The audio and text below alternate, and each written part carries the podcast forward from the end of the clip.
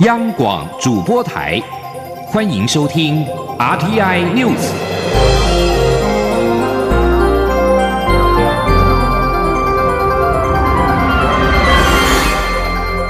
听众朋友您好，欢迎收听这节央广主播台提供给您的 RTI News，我是张顺祥。加拿大政府一号一如预期的宣布，允许美国要求引渡中国华为技术公司财务长孟晚舟案进入到听证的程序。孟晚舟去年底遭到加国的拘留，加国的司法部声明表示，今天加拿大司法部官员下令继续进行孟晚舟女士一案正式开始引渡的程序。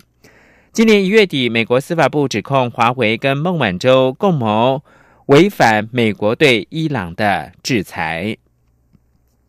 接着把新闻焦点关注到是川金二会，美国总统川普跟北韩领导人金正恩日前在越南河内进行会谈，但是双方没有签署任何协定。蔡英文总统表示，对于朝鲜半岛的情势，台湾作为区域间的一员。将会继续跟相关国家强化沟通跟对话，并且持续跟国际社会合作，共同致力于区域的稳定跟和平。央广记者欧阳梦平的报道。蔡英文总统一号在脸书上表示，外交是一种专业，专业则是一种累积。就像吃火锅要先加青菜豆腐，汤才会清。如果只看一种新闻，就不健康。蔡总统并变身主播，表示要播报这两天台湾和全世界的国际大事。蔡总统先说明，他在前一天接见了以教宗方济各特使身份来台的教廷万民福音部部长费洛尼书记主教。总统表示，他非常认同教宗方济各常提到的“以对话取代暴力是最好的方式”，这也是民主台湾的信念。他并强调，台湾将持续作为教廷最好的人道慈善伙伴，为世界做出更多贡献。在国际方面，总统指出，美国总统川普与北韩领导人金正恩在越南河内举行第二次会面。白宫方面释出声明，表示这次没有达成任何协议，但双方仍期待未来的会面。这次川金会主要聚焦在北韩的无核化进程将如何落实。总统表示，对于朝鲜半岛的情势，台湾作为区域间的一员，将会继续与相关国家强化沟通对话，并且。持续与国际社会合作，共同致力于区域的稳定与和平。另外，对于印度与巴基斯坦因为克什米尔问题发生军事冲突，目前世界各国都呼吁两国采取措施，避免双边紧张局势升级。总统表示，鉴于印巴两国紧张情势升高，外交部已经建议国人近期避免前往该地旅游。如果遇到急难情形需要协助，可以联络我国的驻印度代表处。中央广播电台记者欧阳梦平在台北采访报道。针对川金二会的结果，立法院外交及国防委员会的立委认为，北韩问题会牵涉到美国下一步要如何跟中国互动，不管是借施压中国去逼迫北韩加快无核化的进程，还是以温和的手段促请中国介入，两种方法都会反映在美中贸易战，也因此更会牵动台湾在经贸跟外交国防的发展。众所瞩目的川金二会，七二月二十七到二十八号在越南首都河内举行。尽管会前各方的预期，川金可能会就结束韩战、朝鲜半岛非核化的问题，甚至美国跟北韩改善关系等达成协议。然而，因为北韩要求解除制裁问题谈不拢，导致会议提前结束，没有签署协议。究竟两会领袖考虑是什么呢？又各有什么样的得失呢？请听黄启林的专题报道。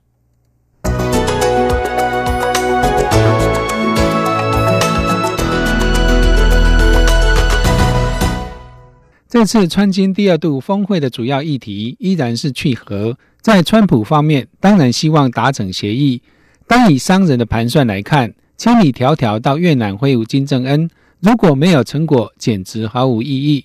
而且，川普在国内正面临诸多挑战，包括美墨边墙、如火如荼的通俄门调查等等。如果能与金正恩达成协议，将可一定程度拉抬他在国内的声望。何况，川普一直盘算想要借由朝鲜半岛回合化的成果，争取一座诺贝尔和平奖。在金正恩方面，一年多来的努力收敛、展现善意，停止核试与飞弹试射，首次川金会后摧毁了核子试验场，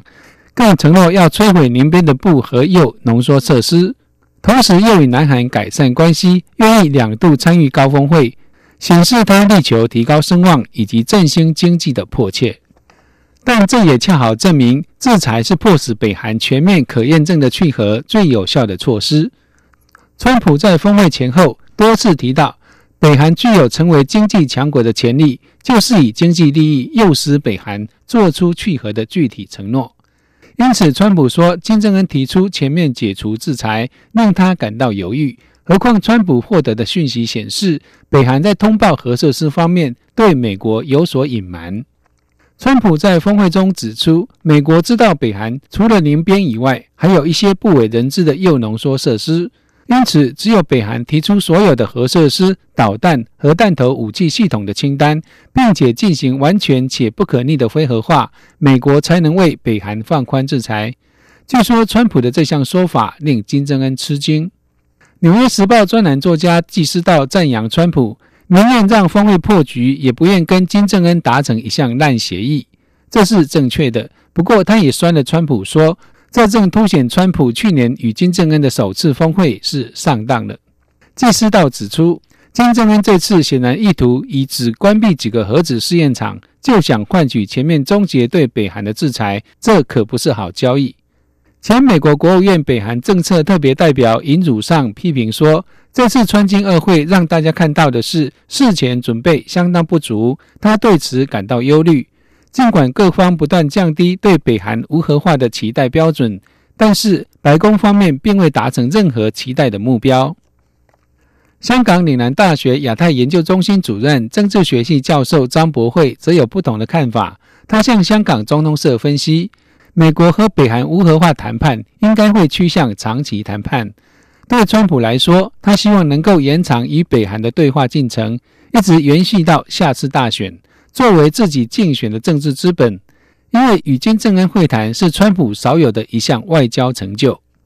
然而，金正恩在这次高峰会并非如川普那样空手而回。根据美联社的分析，金正恩虽然没有达成韩战停战协定，没有成功让美国解除制裁，然而金正恩展现了自信，不但说服川普二度出席高峰会，而在会议失败之后，仍然继续称赞川普。也表现出他的风度，他的声望将因此而获得提升。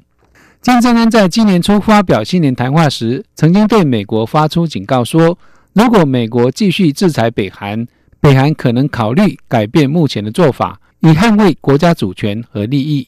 这次解除制裁的目的没有达成，金正恩是否有其他考量，目前还不明朗，有待观察。另外一个有趣的观察是，川普之所以迅速决定不达成协议，草草结束峰会，不愿在越南多留一分钟，仓促赶回美国，除了川金二会一无所获的尴尬之外，在峰会期间，川普前私人律师科恩正在国会众议院委员会出席听证会，大爆川普大选期间的丑闻，并公然用种族主义者和骗子大骂川普。是否令川普怒火攻心，无心在越南恋战呢？这就有待进一步的了解了。以上专题是由编译黄启林撰稿播报，谢谢收听。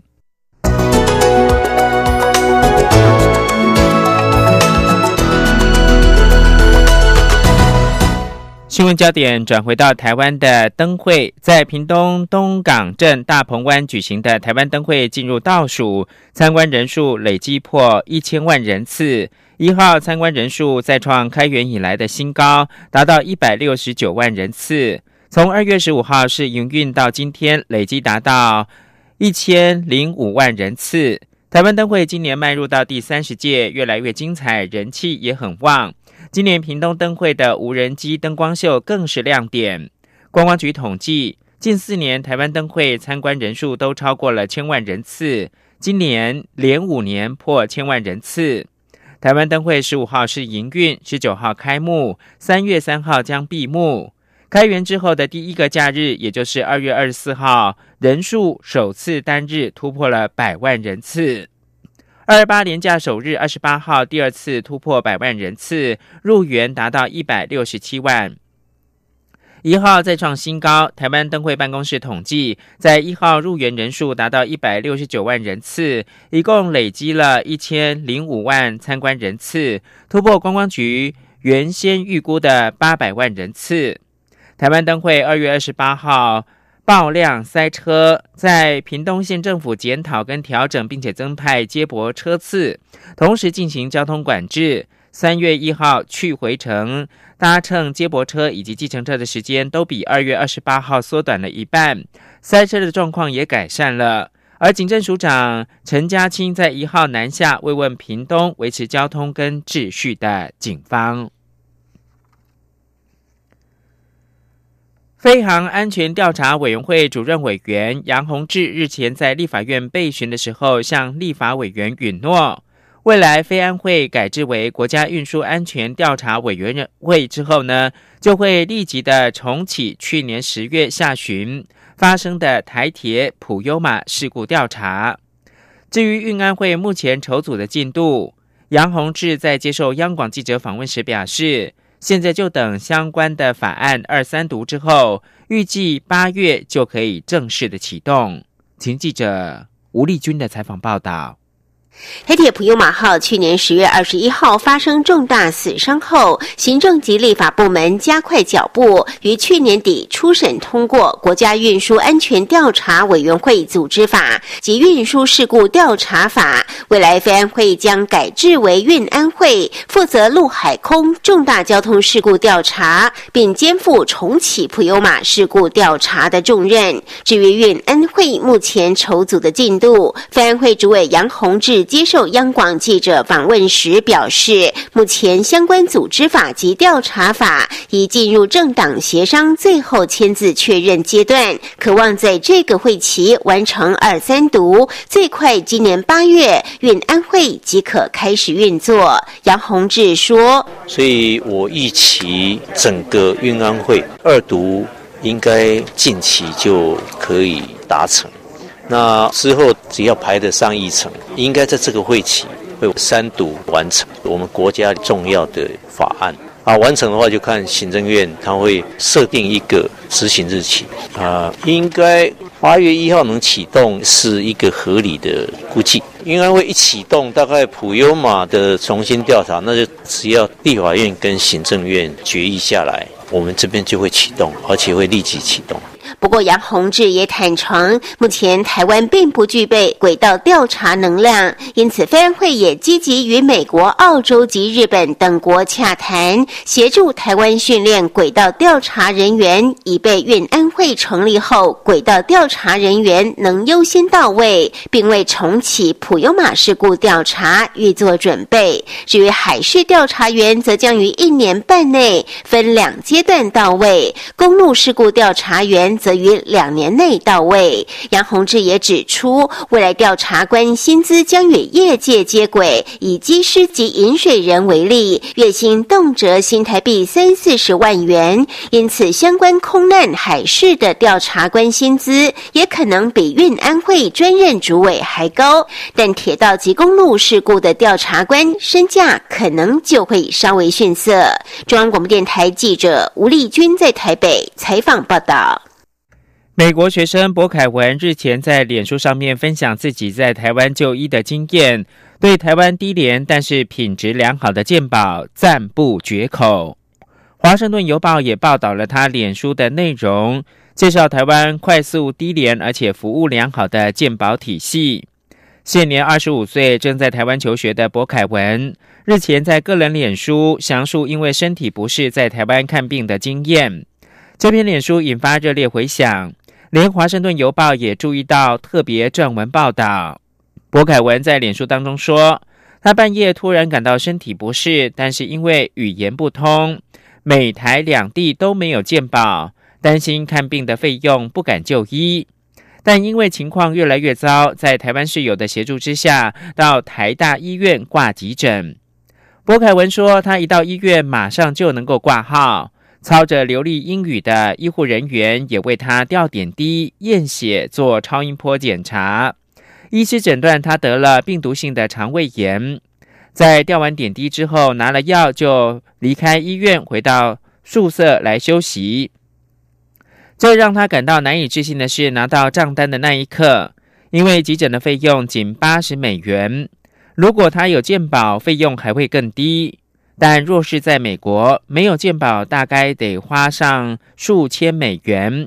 博凯文的脸书已经获得二十万人的转载。华盛顿邮报表示。台湾有单一支付的卫生体系，由政府控制医疗健保支付。尽管多数服务提供者跟医院都是私人的，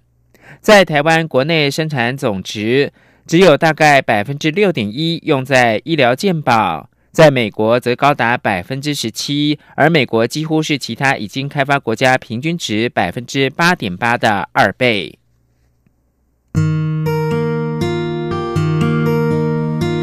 无限向全世界传开，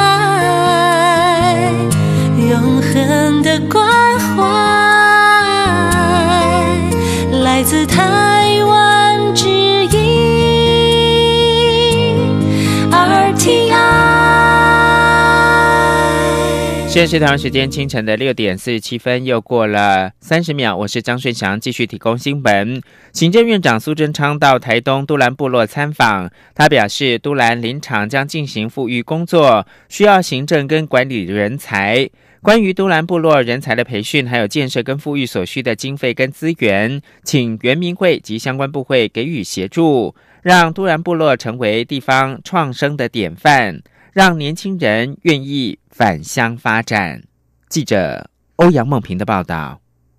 苏贞昌在致辞时笑说自己是都兰部落的亲家，因为他的女儿苏巧慧的先生就是来自都兰部落的阿美族人。苏巧慧每年都会带着女儿回到这里，两个外孙女也没有汉名，只有阿美族名。苏贞昌说，都兰部落很有特色，而且心胸宽大，能够接纳并疼爱一个汉族的女孩当媳妇。苏贞昌表示，都兰部落的租期已到，未来不能只有砍伐，还要进行富裕的工作，需要行政人才、管理人才，也需要经费与资源。他要求相关单位予以协助及补助，让都兰部落成为地方创生的典范，创造就业机会，年轻人就会愿意返乡发展。他说，在这个机会里面，是不是包括这个人才培训、建设、富裕？需要的种种经费全部给他补助，全部给他，那全部帮忙，让他整个能够起来。我相信这样，在整个都兰部落如果有这四十公顷的地，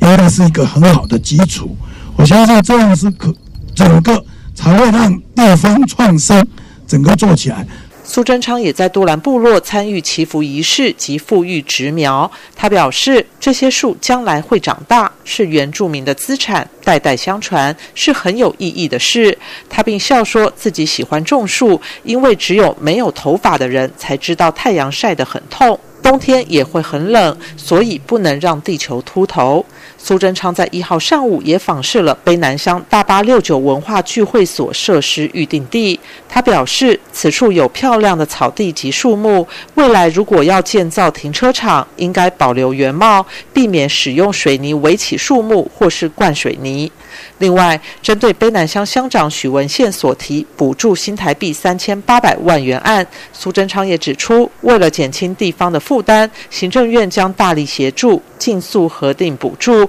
也请台东县政府协助尽快完成所需的各项执照。中央广播电台记者欧阳梦平采访报道。台湾第一届剧场设备博览会一连三天在台北艺术大学登场，见证台湾剧场艺术跟与时俱进和世界接轨。记者江昭伦的报道。国际剧场组织、北中南艺术场馆、表演艺术产业及学术界等代表一号齐聚国立台北艺术大学，为剧场界期盼许久的台湾首届剧场设备博览会揭开序幕。为期三天的博览会，除了有专业厂商带来最先进的剧场舞台、灯光、音响等设备，也有多场讲座，揭开舞台机关秘密和技术剧场未来新趋势。同时举办今年度刚通过国家认证的剧场灯光技术技能职类测验学术科说明会。主办单位台湾技术剧场协会理事长刘培能指出，他年轻时候在云门舞集打工时，记得云门每次出门巡演总不忘带竹竿，用于搭建舞台所需。他也记得过去云门如何努力与南亚作家讨论，制作出适合跳舞的舞蹈地板。还有一九九三年 Michael Jackson 首度来台，首度展示原装国外专业舞台设备，都让国内厂商大开眼界。刘培能说：“这一路走来，国内专业剧场设备厂商不断努力，与时俱进。如今又推动了首届剧场设备博览会的举行，可说与世界接轨。他希望借由这样的平台，能促进剧场界更多交流。”刘培能说：“我觉得在剧场做设计师很辛苦，啊，因为我们有不断前进的设备督促着我们。啊，台湾的技术工作人员是全国最优秀。”他们善于使用最先进的设备，也有机会让我们的表演艺术搭着这些设备强大的动力、天使的翅膀，继续往下走。为国内剧场界培养许多幕后专业人才的台北艺术大学剧场设计学系主任王世信也表示，很荣幸又见证台湾剧场的另一个第一次，期许剧场设备博览会未来能持续举办，让剧场界朋友互动更为热络。中央我们电台记者张昭伦台北采访报道。同样是博览会的新闻，是台中世界花卉博览会爆发权利金的争议。国际园艺生产者协会秘书长提姆普瑞克利夫表示，台中花博因为开放免费入园，影响到收入跟权利金，将跟台中市政府进一步讨论。迪姆普瑞克利夫一号在兰花生技园区接受访问时表示，台中花卉的博览会对台湾跟台中帮助很大，入园游客数不错，但是因为开放免费入园，影响到收入跟权利金。他表示，台中花博剩余的展期不长，希望台湾各地游客都来参观花博，维持一定人数，不要降下来。提姆同时也证实，台中市政府已经在二月一号汇款首期的花博权利金七万欧元，大概是折合新台币两百三十八万元。他并没有对此表态是否满意。而台湾的国际兰展一号是在台南市的后壁区兰花生技园区开幕，提姆受邀参加以及出席国际兰花的论坛，同时对全球花卉跟园艺植物市场的。发展现况发表了看法。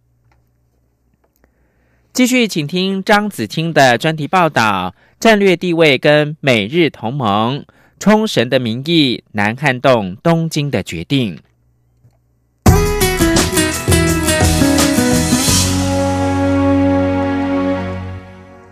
美国普天间基地搬迁到名护市滨海的边野古地区，在去年底，日本政府。于边野古海湾破土动工、填海造陆后，引爆东京当局与冲绳地方的对立。尽管冲绳政府举办的公投有百分之七十二的民众反对新建边野古基地，但是日本首相安倍晋三仅表示尊重冲绳民意，新建计划仍继续进行。安倍的说法不让人意外，但冲绳民众也并非毫无价值。冲绳琉球大学教授岛代纯指出，公投结果对岛民们来说意义非凡，让他们的声音能被世人听见。岛代纯并且表示，这项公投也是测试日本民主制度是否有效运作的一个良好机会。针对冲绳这次的公投，日本朝日新闻发表社论指出，虽说这项公投不具约束力。但政府这次必须要真诚的倾听县民的声音。朝日新闻分析，边野古基地问题至今仍争议不休，噪音于当今政府的强势作为。政府频频以外交和维护安全是国家的专权事项，反驳冲绳地方民意。然而，单独一个县要负担人数庞大的驻日美军，并且一旦提出异议，就随即封杀的做法并不可取。冲绳占日本总陆地面积不到百分之一，但驻日美军的人数竟高达两万八千人，在总数约四万七千名驻日美军中，比例超过半数。不过，日本产经新闻的社论认为，若是不新建新基地的话，无法解除普天间基地过去数十年来因战机低空飞行产生的噪音和空气污染，以及军机坠毁与飞行中掉落零件等对冲绳民众形成的安全风险。社论指出，政府的外交与国防政策必须照顾包括冲绳县民在内的全体国民，因此冲绳县民这次的直接民意并不能左右政府的既定政策。但是，不论日本朝野各界对冲绳这次公投的看法如何，在日美两国已就搬迁普天间基地签署协议，加上美日安保条约的同盟关系，停止新建边野古基地已是几乎不可能的事情。此外，冲绳的重要战略地位也是美军无法轻言退出的重要原因之一。驻日美军发言人哈奇森上校。二十五号表示，为了履行美日安保条约，美军必须在拥有优异战略地位的冲绳派驻军队，才能快速且有效的应对东海及南海发生的紧急状态，甚至是因应来自北韩的核武威胁。哈奇森指出，驻日美军为了维持保障区域安全的重要能力，由普天间基地搬迁到同为冲绳的边野古。有其必要。综合以上所述，普天间搬迁计划已箭在弦上，边野古基地也已动工。若停止计划，除了违反日美已签署的协议，并将破坏美日安保同盟关系。因此，东京当局绝对不可能甘冒破坏与华府的关系，停止新基地的新建计划。然而，面对冲绳强大的反对民意，安倍政府如何妥善沟通、安抚民众、化解疑虑，将是后续对冲绳驻日美军问题的观察重点。以上专题是由张子清撰稿播报，谢谢各位的收听。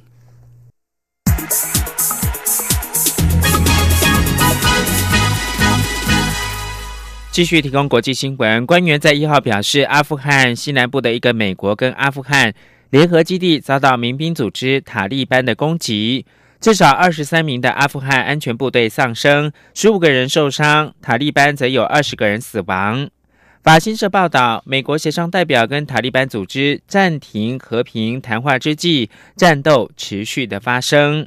阿富汗国防部发言人贾佛尔表示，战斗已经结束，二十三名安全部队丧生，十五个人受伤，攻击者有二十个人死亡。一个省府消息来源证实了上述的伤亡人数。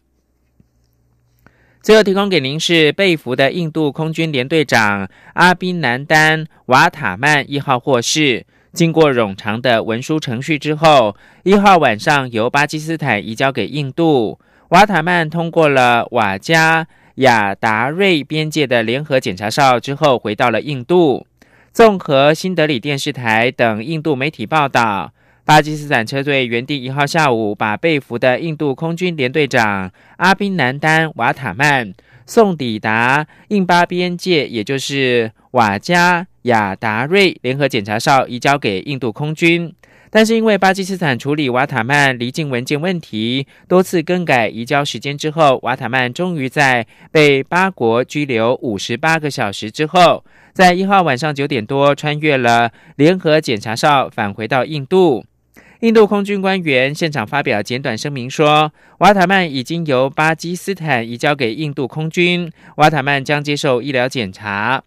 陪同协助移交的印度旁遮普省阿姆利泽市的官员迪龙则转述瓦塔曼的话说：“瓦塔曼话不多，但表示很高兴，终于回到了印度。”以上新闻由张顺祥编辑播报。